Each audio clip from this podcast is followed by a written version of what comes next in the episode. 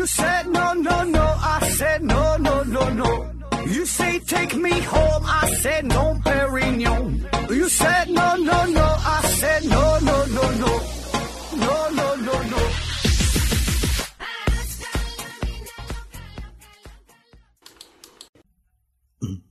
拼命探索，不计后果。欢迎您收听《思考盒子》，还是线上硬广听节目送奖品。奖品呢，现在一个呢是由大家学公司提供的五个台灯，还有一个呢是大家学公司提供的一份价值五百元的网络学习课程，还有一个呢是利纯公司提供的五份膳食纤维。欢迎大家积极参与抽奖活动。那现在呀，这个参与抽奖活动的人是非常非常的少。所以这个中奖的机会是特别特别的大啊，嗯，但是这个物流可能慢一些啊，大家不要着急啊。那简单说一下抽奖的方式，总共呢分三步。第一步呢是在本期节目下方进行留言，留言的内容不限，但是呢要求以本期的节目序号二幺幺三开头。留言之后呢，把你的这个这个留言内容截屏。第二步呢是在你的微信或者微博上转发任意一期你喜欢的关于这个思考盒子的。节目，然后呢也是截屏。第三步呢是把两上以上两个这个截屏这个图发到我的微信上啊，我的微信号是思考盒子的拼音，思思考考呵呵子子，呃，注意平翘舌发音。然后发给我之后，我就会给你一个编号，呃，然后过几天呢，咱们就会随机抽奖啊。如果你的编号跟这个一样的，你就你就中奖了呗。呃，也有很多听友问我哈，就说非常喜欢咱们这个节目嘛，想要表达一下爱意啊，想要打赏，但不知道怎么办啊。其实没有听友问呐，谁谁谁谁问谁真主动，我就是自己想说一下，为了显得不太尴尬。那怎么打赏啊？也是加我微信直接发红包就行。嗯，或者呢，可以关注咱们的官方的公众号啊，也叫做思考盒子，可以搜索一下。这个公众号的内容还是呃比较乱七八糟的哈，这个里边。也没想好这个以一种什么方式运营下去啊，反正是尽量的就与你进行心与心的交流，肉与肉的碰撞啊。而且现在咱这个微信公众号也是正在进行招聘，有兴趣的朋友也可以关注一下啊。这个公众号“思考盒子”。嗯，好了啊，说了这么多，继续外星人事件这个系列。那今天要说的这个事儿呢，叫希尔夫妇。希尔夫妇啊，这是一起外星人。绑架地球人的事件，那其实啊，这个外星人绑架咱地球人这个事儿呢，并不少见啊，就是这种传说很多啊，有很多人都声称自己被外星人抓走了啊，有的呢还提取了人体的一些组织标本进行研究，有的呢是被进行了非常残酷的人体实验啊，还有更狠的这个外星人把精子啊植入到了咱地球女性的呃卵子内啊，或者是相反就是。呃，有有这个强迫地球人把地球人的精子植入到女外星女性的这个身体内，然后让外星人还怀孕了啊！啊，具体怎么操作这个不知道啊，反正各种各样吧，这类离奇的遭遇啊。那通常啊，还还就这帮人被绑架之后嘛，这个醒来之后，呃，会发现自己呢是已经置身于千里之外啊啊！这事儿咱中国也有啊，比如说比较有名的这黄延秋事件呐，孟兆国事件呐。呃，想必很多人呢也都听过啊，听过看过这个这个这些事儿。那老外这种报道呢就更多了。那在这么当这么多的事件当中，呃，我们选择了是这个希尔夫妇啊，希尔夫妇事件。为啥咱们公司文案组选这个事儿？因为这起事件呢非常有代表性，而且呢也很有影响力啊，也可以说是世界上公认的第一起有据可查的与外星人亲密接触的一起绑架事件。呃，对这起事件的整体的这个记录啊、研究啊，也是比较详实的。那咱们呢，就是把这个一个事儿啊整明白，其他的类似的这个绑架的事件，这剧情啊、一些操作呀，也都差不多啊。那温馨提示大家伙一下，就听外星人故事这个话题讲这些事儿，你就听就行了哈，就别问真假，反正就是听个热闹，是吧？如果你要是相信的话，你总能。找出一万个支持自己的理由啊！你要是不信的话，哎，同样也能找出一万个反驳的证据啊！所以这个就是聊外星人话题的一个好处，就没有啥对错呀、真假之分，就纯纯的是扯犊子啊！就看你自己的一个小观点啊。那好了，下面人正式开开扯。嗯，说希尔夫妇，希尔夫妇啊，这两口子是来自于美国的新罕布什尔州。呃，这个新罕布什尔这个地方呢，是位于美国的东北部，这个州也是比较小啊，没有啥存在感。呃，故事的男主人公呢叫做巴尼希尔啊，是一个邮局的员工，他的妻子呢叫做贝蒂希尔啊，是一个社会工作者，呃，也是全国有色人种促进会的一名社团领袖啊。当然了，这个身份和今天的这个主题一毛钱关系也没有啊。这个故事啊是发生在一九六一年的九月十九号的这天晚上。当时呢，这个希尔夫妇，呃，正是开车回家啊。他们是从这个加拿大尼亚加拉大瀑布度假回来，因为这个尼亚加拉大瀑布啊，也是位于美国东北部嘛，在这个美国和加拿大之间这个五大湖地区，所以离这个新罕布什尔州呢并不太远。两口子开车嘛，自驾游。然后呢，当天晚上是在大约十点十五分的左右啊，十点十五分左右，秋月高悬，天清气朗，公路上是一片银白。来往的车辆呢也很少，周围的环境啊显得非常的安静，非常的空旷。那这样的环境最适合车震和录节目了啊！当时一个大环境，本来呢这个就是一个非常愉快又非常平凡的一个旅程。那怀着非常美好的心情就要回家了。那当这两口子开车到了一个叫兰开斯特的这个地方，忽然呢他们就发现天空当中有一道非常奇怪的、非常一个闪亮的哈一个亮光。划破了寂静的夜空，那第一反应，哎，感觉吧，这就是个流星呗，对吧？还给这个旅途啊增加了一点小小惊喜啊！两口子赶紧许愿啊，说希望世界和平。那许愿之后呢，就继续向前开车。但是过了不久，发现那个亮光啊依然存在，而且呢还一直跟在他们后边。那感觉那这就应该不是流星了，难道是世界和平这事儿这么难？这个流星它它它回头了吗？那当时这男主觉得这就可能这是一个飞机呗，跟着他们，但这玩意儿飞的是越来越低，越来越低，离自己的车是越来越近，所以这男主没办法就停下了车。那么这时候呢，女主就想起来了啊，说呀，自己的姐姐好像曾经几年前看过 UFO，哎，这个是不是就传说中的 UFO 啊？于是呢，他俩打开车门啊，那男主呢拿出望远镜，用望远镜啊进行观察一番。那你想一想，这个时候这个环境，这二位是在偏远的郊外。在在在荒无人烟的这个公路上，周围一个人也没有，那一个 UFO 不断向你靠近啊！那当时这是一种怎样的心情？那么这个发光的物体啊，从高空当中缓缓地向地面下降啊，变得越来越近哈，越来越大。那降到离地面大约有三十米的时候，就悬停在空中，就就不动了。但是呢，它悬停归悬停啊，但是你听不到螺旋桨转动的声音，也听不到什么什么喷气呃引擎的这这个声音啊，非常安静。那这回这个二位一看呢，看一清二楚了。这是一个圆碟形的结构啊，这一圈呢还都是窗户，从窗户里边呢发出彩色的灯光，小灯啊还一闪一闪的。这个窗户里边呢站着十来个人啊，长得是像像像人，还还不是人。那甭问呢，这就是传说中的外星人呗。那看到这儿，希尔夫妇一种不寒而栗的恐惧感油然而生。正愣神的功夫，听到这个飞碟里边就说话了啊。不要动，你们原地待命，不要动。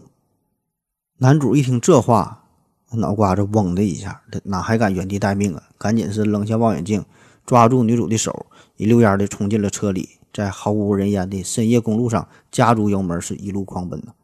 整个这个脚啊，都都踩进油箱里了，就想赶紧到家。但是仅仅开车开了不到一分钟，他们就感觉这个车呀，就就开始震了啊，就真正的车震。然后一阵嗡嗡声过后，男主和他的妻子就开始进入到了一种非常恍惚的状态，迷迷糊糊的，就啥也记不清了。那等他们再次醒来的时候，发现已经是两个小时之后了，而且是他们身处与刚才这个事发地点五十五十五公里以外的地方。那至于是怎么过来的，就一点也想不起来了。那么这两口子迷迷糊糊的就赶紧开车回家呗。那到家之后啊，仔细一检查才发现。男主看到自己这个鞋呀出现了非常明显的磨损，女主的裤子呢也有，这裙子呢也有被撕扯的痕迹啊，也不知道这个外星人究竟是做了什么。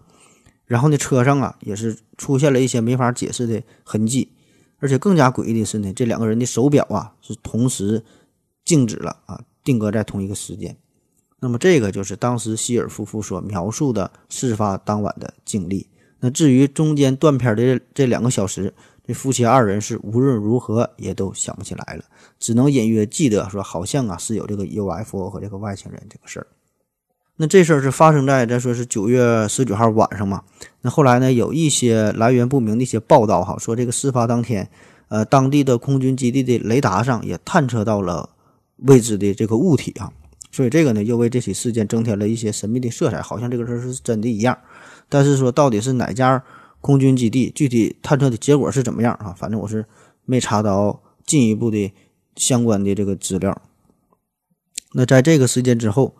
希尔夫妇的生活变得非常的不顺利啊，经常感觉非常疲惫，而且呢，经常还会做噩梦。这个女主啊，一直有记录梦境的习惯，做啥梦还记下来。那她在这个梦境当中啊，又梦到了外星人，隐约的还记得呢，说这个外星人的医生啊，要给他做身体检查啊，是为了确认人类的种族关系。那么这些梦啊，都非常的恐怖啊，对吧？做人体实验，所以这些呢，严重的影响到影响到他的生活。那为了弄清楚这个事儿，这个女主自己啊就到当地的图书馆阅读了大量的有关 UFO 的书籍，但是这看不懂啊这玩意儿对吧？它就挺深奥。后来呢，他就通过这些书籍后边写的一个联系的地址，把这自己的经历以信件的形式整理出来，寄给了国家大气大气现象调查委员会啊 NICAP 啊，这就是当时美国也是兼职负责 UFO 相关事件调查的一个这么组织。他这个国家大气现象调查委员会这边收到了这个来信，然后就派出了一个叫做瓦尔特·韦伯的人啊，对这两口子进行了一个采访调查。那采访的内容哈，记录的结果就是刚才我描述的，呃，这个大致经过也就是这样哈。至于中间这个最重要的两小时的遭遇，俩人同样还是想不起来。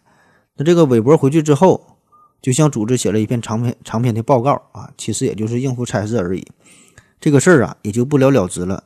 这个并没能给这个希尔夫妇带来任何实质性的帮助啊！该做噩梦还是做噩梦。那么这二位的这个身心仍然是备受煎熬。那就这样哈，折磨了一年。第二年，这个男主的高血压、溃疡病啊等等啊，变得越来越严重，身体越来越糟。然后呢，到医院呢进行了系统的一个检查。这个医生给出的答案呢，说你这个问题病因呢是。精神上的问题啊，心心里心里有病啊，你得寻求专业的心理医生，得找个明白人破解你的梦境，所以必须得从根源上解决问题，你得解梦才行。但是说解梦这事儿它不好整，对吧？解梦它就有两个大神，一个是咱中国的周公，一个是外国的弗洛伊德，你这俩人呢也都找死了，对吧？你你去哪找他解梦去？那么这希尔夫妇满世界找呗，找来找去，找去找来哈，又找了一年多，终于找了个大神，找了个催眠大师。这是在一九六三年十二月十四号，希尔夫妇啊找到了波士顿精神病院的一位叫做本杰明·西蒙的医生。这个西蒙啊是从事精神分析啊、梦境研究啊这方面有着很多年的经验。那一听这二位的陈述，他对这个事儿吧还挺感兴趣。那初步判断一下，他们这个神经衰弱哈，这这种心理上的障碍呢，主要呢就是。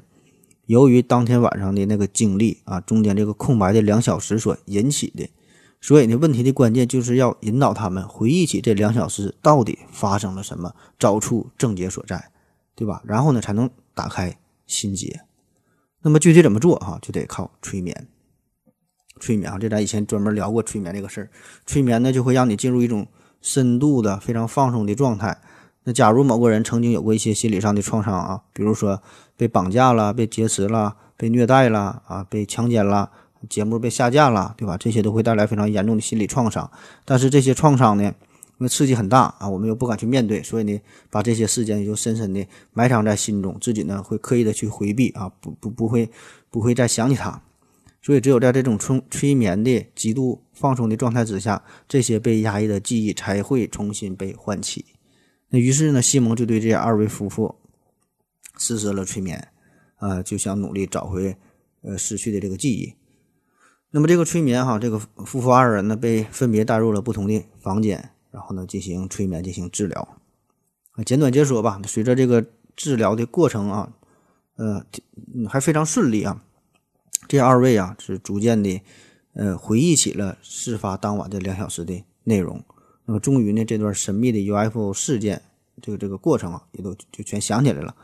那么催眠之后啊，夫妻二人回忆起的内容，总共呢是整理成了一百多卷录音带。而更加神奇的是呢，这两个人所回忆起的内容，竟然完全的吻合。所以呢，这个似乎在暗示着我们哈，也许这二位确实是有着共同的经历啊，不太像编的。那么他们到底回忆起了什么呢？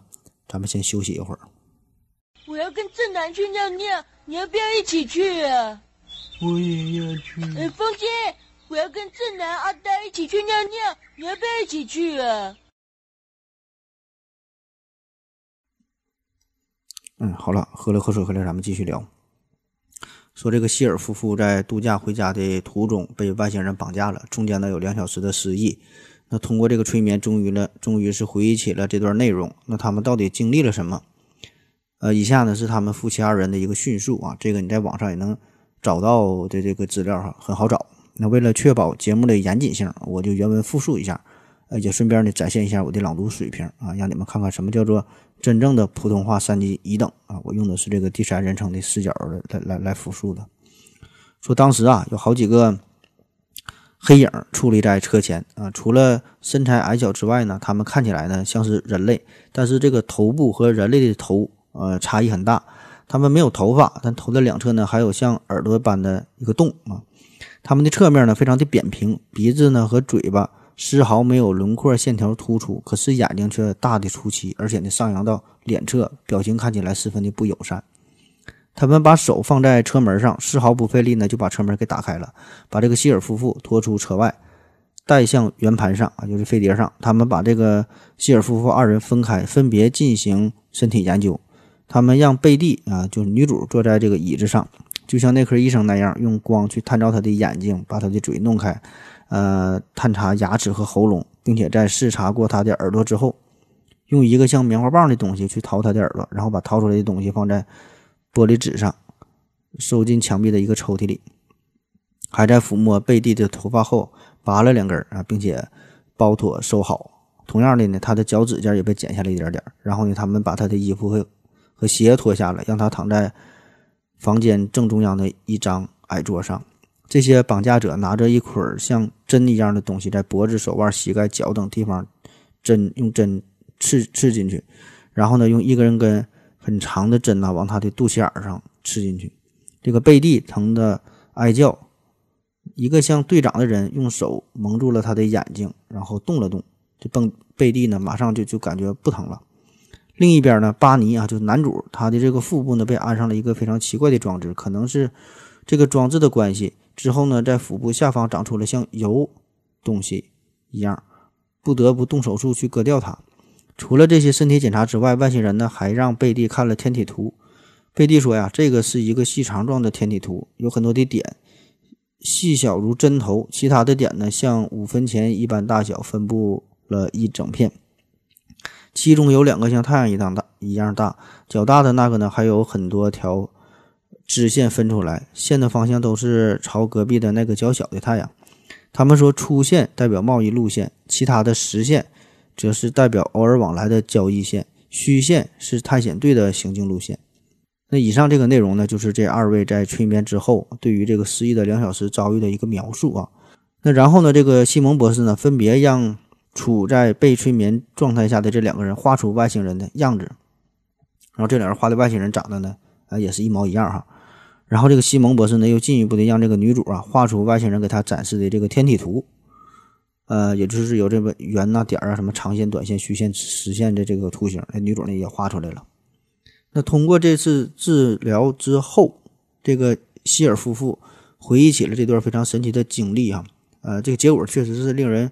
很惊奇，而且这夫妇二人叙述的内容有高度的一致性啊！这个看起来是很难造假，因为你在催眠状态下嘛，对吧？你就控制不了你自己了，你你你想造假，你你也你你也造假不了。当然，这个尽管这样，这个西蒙博士也没法保证上述的回忆就一定是真实的，因为西蒙博士他也解释啊，他说他们两个人呢也有可能是遇到了未曾。经历过的一种奇怪的现象，比如说空中有这么耀眼的流星啊，等等一些带来的刺激。那么这些呢，会在强迫自己理解丧失意识的那段记忆的动机之下，将这种非常合理的经验扭曲变形，以为这就是事实。所以这个催眠术啊，只是把患者本人认为真实的记忆给引导出来，这个患者相信的那个真相和这个实际的真相。可能并不吻合啊。至于这是否吻合，这个并不是催眠术所要研究的范围了。反正不管怎么说吧，通过西蒙医生的这个治疗，结果还是比较满意的。嗯，起码呢，这个希尔夫妇啊，对于丧失的两小时是回忆出来了，然后呢，这个心理的压力也没有那么大了啊，也也能睡好觉了，哎，不再做噩梦了啊。这个在心理学上有一个名词嘛，叫做说破无毒，对吧？这就是排毒阶段。那么这回这个长久以来的精神所有的症状也摆脱了哈，这俩人过上了快乐的日子。那么经过这个治治疗之后啊，没过多久，一九六九年，男主巴尼哈就因为脑出血撒手人寰了啊。当然，这女主活的还是挺好啊。这男主死也不是因为这个心理问题死的。那么故事发展到这，呃，在当时并没有引起什么太大的轰动啊，很多人也并不相信这段故事，多半觉得这二位啊是有点心理问题。那无论是希尔夫妇的描述。还是说关于这个梦境的回忆啊，这些东西都是有着非常主观性的内容，对吧？并不是直接有效的证据。而且在那个时期，这个美国非常流行外星人，经常有人声称自己看到了外星人或者被外星人绑架了。所以希尔夫妇这个事儿呢，也并不算特别的新鲜离奇，大家呢也都是见怪不怪。但是您别忘了，这里边还有一个事儿啊，希尔希尔夫妇这个事儿有一个特殊的地方，就是他有一个物证。就是这个女主啊，在梦境当中回忆起了那张星际坐标图，那么这份坐标图就包含了那艘飞碟所在的星球的一些相关的信息。所以呢，通过这个图，咱们在星空找一找这个事儿，不就能验证了吗？那其实，在那次催眠治疗之后，西蒙医生呢，曾经把女主亲手绘制的这个星图啊刊登了出来，就想让大家呢帮忙看一看，参谋参谋，看看这个是哪个星系啊，哪个星座，什么什么星球啊。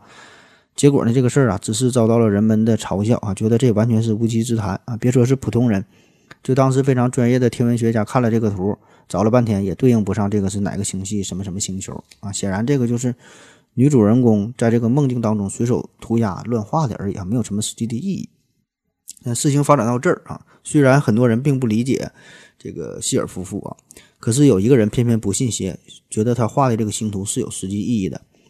在一九六八年，有一位叫做马乔丽·费雪的人，哈，这是俄亥俄州的一个教师，兼职呢也是一个天文学家。他在阅读了希尔夫妇的经历之后，对他画出的那份星图产生了浓厚的兴趣，一心就想找到答案。这个费雪啊，先是根据女主所说的外星人的模样，猜测这个人这个外星人和人类长得挺像的哈，感觉呢也应该是碳基生命，进而呢就推断推断出哈，他们所在的星球应该和我们的这个太阳系啊，应该。比较类似，那么天体是上这个这个图上面画的这些星星，这些天体实际上呢就是恒星嘛，对吧？所以就对应的，实际上呢这个就是外星人在告诉我们他们的这个坐标嘛。所以呢这些星星对应的恒星这个图啊，这个费雪呢怎么做的？就是以咱们太阳为中心，建立了一个立体的模型。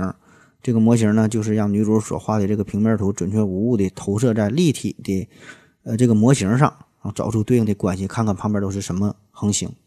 那费雪呢，最终是用了四年的时间，查阅了上万份的资料，完成了一个以太阳为中心的半径五十五光年的、包含着四十六个恒星的所组成的这么一个模型。那找来找去，哈，终于是找到了一个符合的模型。他认为这个星图所代表的是距离我们地球三十九光年之外的一个叫做王谷座的泽塔星。王谷座。那为了慎重起见，这个费雪啊，还向特意向这个呃帕基斯天文台一个叫做怀特密歇尔的博士请教啊，就看看自己画这个图对不对啊，这个星际的相对的关系啊。结果呢，确认准确无误啊。而且更这个女主在梦境当中所画的这个天体图上面还标记了标记着格利泽八十六点一、九十五、九十七等等很多的星星。那么这些星星在当时这个天文界哈还是没被发现的。那费雪就证明了这幅星座图当中十二颗星，十二颗星当中有九颗的位置这对应的关系，呃，画的非常准确啊。那么又过了五年，其余的三颗也陆续的被天文学家所找到，所以他画的这个十二颗星星都被证实了。呃，无论是方位呀、距离呀，与女主所画的这个比例和实际的这个天文观测的结果，它是一致的啊。所以这个事儿就非常的不可思议。因为这个女主，她首先呢只有这个初中程度、初中文化程度，对天文学更是一窍不通，不可能画出天文学家花了十年的功夫才绘制出的星球的关系图。而且在当时来说，全世界没有人知道这些星星的位置，对吧？所以这个女主怎么知道的？啊，一定是外星人告诉她的呗。所以这个事儿在当时就迅速引起了非常巨大的轰动。那我们可以看一下这个王古座，稍微介绍一下这个王古柱啊。节目下方有一张图啊，王古座这个王古啥意思啊？这个网就是网呗，古呢它也是网的意思啊，就是网。那为啥这个星座叫王古啊？倒不是说因为这个星座长得像渔网，因为通常咱们给星座的命名都是这东西长得像啥，咱都给它起啥名就叫啥。但是这个王古座比较特殊啊，呃，这是由法国天文学家叫做拉卡伊在南非观测南天星空的时候，呃，有一个非常开创性的操作，就是他的他在这个天文望远镜上使用了定位十字十字丝，从而大大提高了。测定恒星相对位置的精确度啊，啥意思啊？简单粗暴的理解一下，就是在在这个望远镜上，它加了一个网格，加一个网格，横竖的网格，它不能定位了嘛，对吧？很方便给这个星座进行定位，呃，就是观测起来更容易看了。当时呢，他正好观测到，呃，波江座水尾翼和船底座老人星连线的终点上这片区域，他就在这在这上边区域看了几个星，就连起来了。那为了纪念这一个全新的观测的手段啊，他就给这片区域的这个星座起名叫做王古座啊，当然是翻译过来的了。原文是拉丁文哈，叫做 “reticulum”，就就就这意思吧，就是原意就是网状组织啊。那咱们中国人就给它翻译成一个这种非常有古风色彩，叫王古。那在这个王古座当中呢，它最有名的两两个星星，一个是泽塔一，个是泽泽塔二哈，这俩是一个双星系统。那当然，在这个拉卡伊当时发现王古座之后啊，一直处于默默无闻的状态，并没有人过多的去在意它。毕竟天上的星星这么多哈，对这个王古座没有什么更多的特点。所以呢，大家真正注意到它呢，还是从这个希尔夫妇被外星人绑架这个事儿啊，研究研研究这个王古座啊，然后才开始出名了。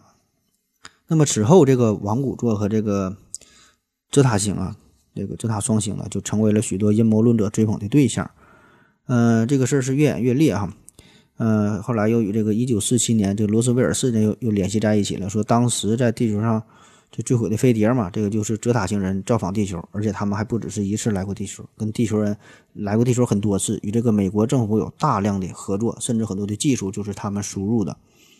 呃，那这些外外星人这个技术高度发达啊，他好在是没有什么恶意和这个地球人进行合作嘛。那么美国政府。呃，一方面也是为了引，一方面担心引起恐慌啊，反正就是一直处于完全保密的状态啊。但是还是有一些漏了一些蛛丝马迹啊。反正这事儿传的，嗯，非常非常神啊。嗯，传说在这个一九六二年哈，就当时，嗯，有这么一个叫泽塔行动哈，就是美国总统时任的美国总统肯尼迪啊，他批准了一项秘密的决议哈，泽塔行动。这个大概的内容啊，就是想要派十二名。地球人作为外星使节要前往，呃，王古措泽塔星啊。那么这些人啊，很很不容易找，对吧？就他们这个对他要求非常高啊。首先得是这个在职的这个军人，然后最好还是单身的，没有子嗣的，最好还是孤儿啊，家里边无亲无故的。那其中呢是有五万六千人入选啊，最后通过复杂的医学检测呀、心心理测试啊等等等等吧，层层筛选，最终选出了十二个人。呃，有一名指挥官，一个副指挥官，两个飞行员，两个语言学家，两个科学家，两个医生，一个生物学家，还有一个安保人员，这么十二个人然后这十二人呢，又被送到了弗吉尼亚州啊，进进行了为期半年的一个特训。反正这段这事儿吧，就说的老热闹了。然后肯尼尼后来不还遇刺身亡了嘛？中间呢还耽搁了一段呃，反正最后是这事儿是成功了哈。这个十二个人花了九个月的时间，坐着人家的这个飞行器，是抵达了泽塔星球。反正整个这个内容就像是很多科幻小说描述的一样啊，听着很热闹啊。有兴趣的朋友可以自己在网上搜一下，就“泽塔行动”，“泽塔行动”啊，或者是关注我的微信号，我在里边也转发了一下啊，大伙儿可以看一看。好了，咱们再休息一会儿。我要跟正南去尿尿，你要不要一起去啊？我也要去。哎，风姐，我要跟正南、阿呆一起去尿尿，你要不要一起去啊？好了啊。尿了个尿回来，咱们继续聊。那听完了今天这段希尔夫妇的故事啊，不知道您各位心中有何感想？反正我个人感觉吧，就希尔夫妇描述的这个事儿，他所说的这个内容，我觉得确实是他们心中真实的感受、真实的体验。包括女主画出的这个星座图啊，呃，我觉得她也是真正就在梦中有这个体会，真正看到了这个东西啊，并不是刻意想去造假。但是说，至于他们被外星人绑架这个事儿啊，这个是假的啊。至于什么泽塔行动啊，这个更是无稽之谈了啊。这啥意思啊？呃，咱通过两方面分析一下，一个呢是心理学的层面，一个是呢天文学的层面。咱先说心理学层面的事儿。先问大家一个问题，就是你可以仔细回忆一下啊，你是否有过就小时候在商场里走丢的这个经历？想一想，小时候你是否走丢过？你好好想一想啊！你还没上学的时候，你和父母在商场里，呃，溜达想想买东西啊，走着走着你们就走散了，你非常的害怕。然后有个好心人在他的帮助之下呢，你才找到了你的父母。回忆一下，是否有这个事儿？老外呢曾经做过一个一个调查哈，就是关于小时候是否在商场里走丢这个事儿。调查之后啊，有很多人声称都说自己小时候走丢了。而且呢，还虚构了很多的细节啊，又是自己坐电梯呀，又是有好心人给他糖吃啊。但是呢，最后通过对他们父母的调查，就想证实这个事儿嘛。最后发现他们这些人并没有走丢啊，就是说是自己想象出来的。所以我们的记忆是很容易产生偏偏差的，我们会相信一件从未发生过的事儿，而且呢，我们的大脑呢还会。帮助你完善啊丰满其中的这些细节，只要你足够的相信，你的内心就可以欺骗你的大脑，自行脑补出这些细节。那么这些细节可能是源于小说，可能是源于电影，可能是源于口口相传的一些故事。所以呢，结果就是我们脑补的这些东西、这些信息啊，整体的剧情，呃，会有高度的一致性，很可能就是源于同一部小说、同一个电影，大伙儿听的同一个故事啊。所以我们再说这个，说回来，这个外星人绑架这个事件哈，也是如此。就是在很多的外星人绑架事件当中，还有很多人声称说自己啊都和外星人发生过性行为啊，甚至是还养育了后代。那你这事儿你想想，难道这个外星人他来地球最重要的使命就是为了夺取我们的遗传基因吗？还是说他飞越了几百光年、几千光年，就是为了获得那几秒钟的快乐，对吧？那还还是说所有这些绑架者？都串通好了，联系好了，都在讲述着同一个谎言。那感觉这些解释好像都说不太通，所以我觉得更大的一种可能性就是，这是一种人类心理层面上的一种一种共性哈，就是都在讲述着自己以为的真实的，但是实际上并未发生过的事儿啊，就像是你小时候走丢的这个故事一样。可能很多人呢都会这么去说啊，但事实并非如此。在二零零三年的二零零三年的时候，哈佛大学。呃，这个有个心理这个这个团队啊，他们呢曾经做过一个大规模的关于性虐性虐待的回忆的一个调查，一个回顾性的对比实验。呃，因为在上世纪九十年代的美国，曾经呢有过一段时间呢非常流行叫记忆复原运动。这啥意思啊？其实就是前面说的，通过催眠的方法来提取那些曾经被压抑的记忆。啊，特别是有一群人哈，就是怀疑自己曾经被性虐待了。但具体的细节呢又想不起来了，所以呢，他们想通过催眠的方式能够想起，呃，被虐待的这段经历，然后呢记录下来，然后呢帮助破案啊。所以这个呢，在当时也是成为了心理学家研究的一个重要的课题。可是呢，通过他们的研究之后，就是实际的结果显示，很多人并没有被性虐待啊，这些很多东西都是他们自己的感觉、自己的想象而已。那么之后呢？这些心理学家呢就把这种方法运用到了针对外星人绑架事件上。就很多人都说自己被绑架了嘛，就研究一下呗。那么哈佛大学一个叫做理查德·麦克纳利的博士和他的这个团队啊，就调查了那些声称自己被外星人绑架的人，这个受试者进行各种这个这个实验哈，让他们描述呃自己的这这这种经历，然后心理学家呢会给他们带上金属制成的各种什么电击记录仪呀。呃，测他们心率啊，什么皮肤传导性啊，面部的什么肌电图等等等吧，就一顿测。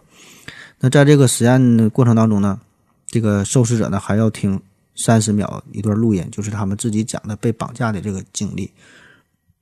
然后听了这个录音之后呢，让他们在大脑当中回忆这个场景，啊，回忆当时发生这个事儿。同时呢，也是记录一些生理反应，对比心率啊，什么什么皮肤电位呀，汗汗腺分泌等等吧，一些一些信息。反正就是一顿测试啊，最初得出的结论，这个哈佛大学心理学家给的结论就是，有足够的证据表明啊，第一，这个被绑架者并没有说谎，就是如果说测谎的话，他是可以通过这个测谎仪的。第二呢，实际上呢，他们又没有被绑架，所以这两个结论看似就很很矛盾，对吧？他他他没说谎，他怎么还没没被绑架呢？所以这个背后想说的这个道理就是，这些人他真的是觉得自己被绑架了啊！无论是心理层面、身体层面、身体上的反应，各种监测的指标、种种的结果，都显示出这个人他没有说谎啊，他真的是像被绑架了一样啊！就他内心非常坚定，认可这个事儿，认可这个从未发生的事儿。那么心理学家呢？给这种人哈，这种人格特性起了一个名叫做专注啊。当然，专注这个是呃英语翻译过来就是为了好理解嘛，咱专就叫专注。实际上这是一个非常专业的心理学的名词啊，太长了不会念啊。专注。那这些心理学家就进一步解释说，那些相信自己曾经被外星人绑架的人，最初的恐怖体验呢，很可能呢与一种叫做睡眠麻痹的这种现象有关啊。睡眠麻痹其实这是一个非常正常的生理现象，就是。咱很多人都经历过，睡觉的时候半睡半醒的时候，会产生各种各样的幻觉，然后可能还会听到周围的声音。但奇怪的是啊，就这种时候，你不管怎么用用用力哈，怎么使劲儿，你也使不上劲儿。你想喊也喊不出声，你想睁眼睛也睁不开，想动弹也动弹不了，反正就是非常难受，还有一种濒死感。然后拼命的挣扎了几分钟以后吧，可能才慢慢醒过来。这时候感觉全身全身都很累，有时候还会累的就满身大汗的，非常恐怖啊，觉得自己要死了，再也醒不过来了。就这是咱很多人都经历过啊，就是这个鬼压床的这个经历嘛，就叫这个睡眠麻痹啊。那有一些人就是有着这种非常专注的性格的特质啊，他就是这种人儿。然后呢，再加上他处于这种睡眠麻痹的状态啊，这个时候他就会处于一种恐惧的状态，同时呢还会往自自己身上加戏啊，联想，加入各种不同的心理体验，并且呢把这个经历当成是一个非常真实的经历。所以这个希尔夫妇他也是如此啊，而且这夫妻二人他一定是有着相同的经验，对吧？一方面他这是人类的共性嘛，另一方面这夫妻这两口子生活在一起，性格上会互相影响、互补啊。最后呢，性格慢慢磨合的非常的相似，再加上同样的生活的环境，比如说对吧，都看了同样的一个外星人的电影，呃，或者一起跟朋友吃饭聊到了外星人的话题，他们摄取的信息几乎是可以说绝大部分是相同的，所以这些呢都会对他们。形成让他们形成一种非常一致的心理投射，啊，所以导致的这个催眠的结果也是他们会写出同样的内容。所以这点呢，一点这一点一点他他也不奇怪。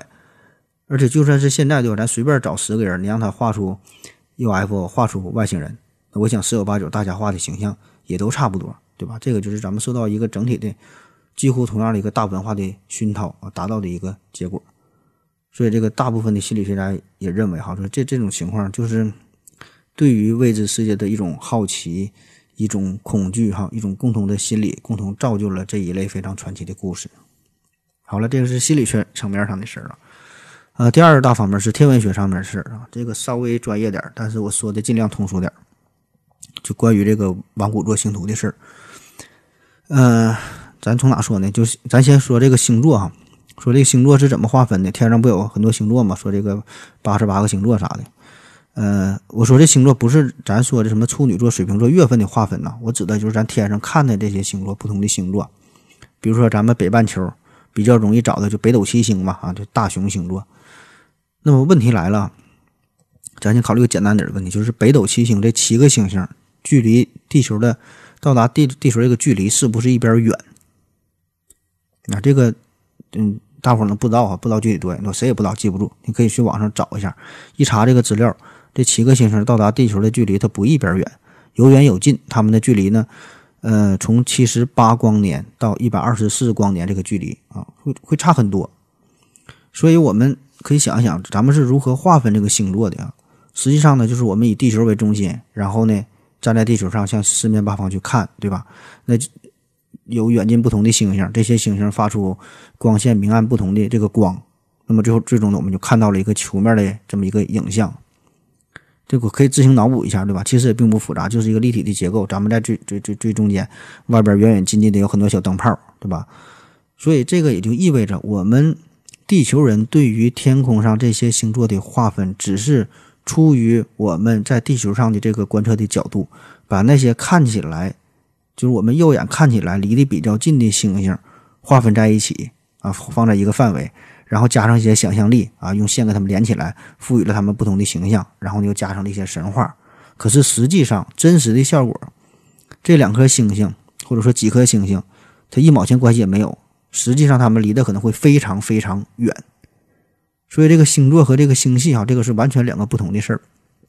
你看这个星座，它实际上就是天空当中某一个区域几个星星对吧？人为连线放在了一起，那实际上它并没有什么特殊的意义。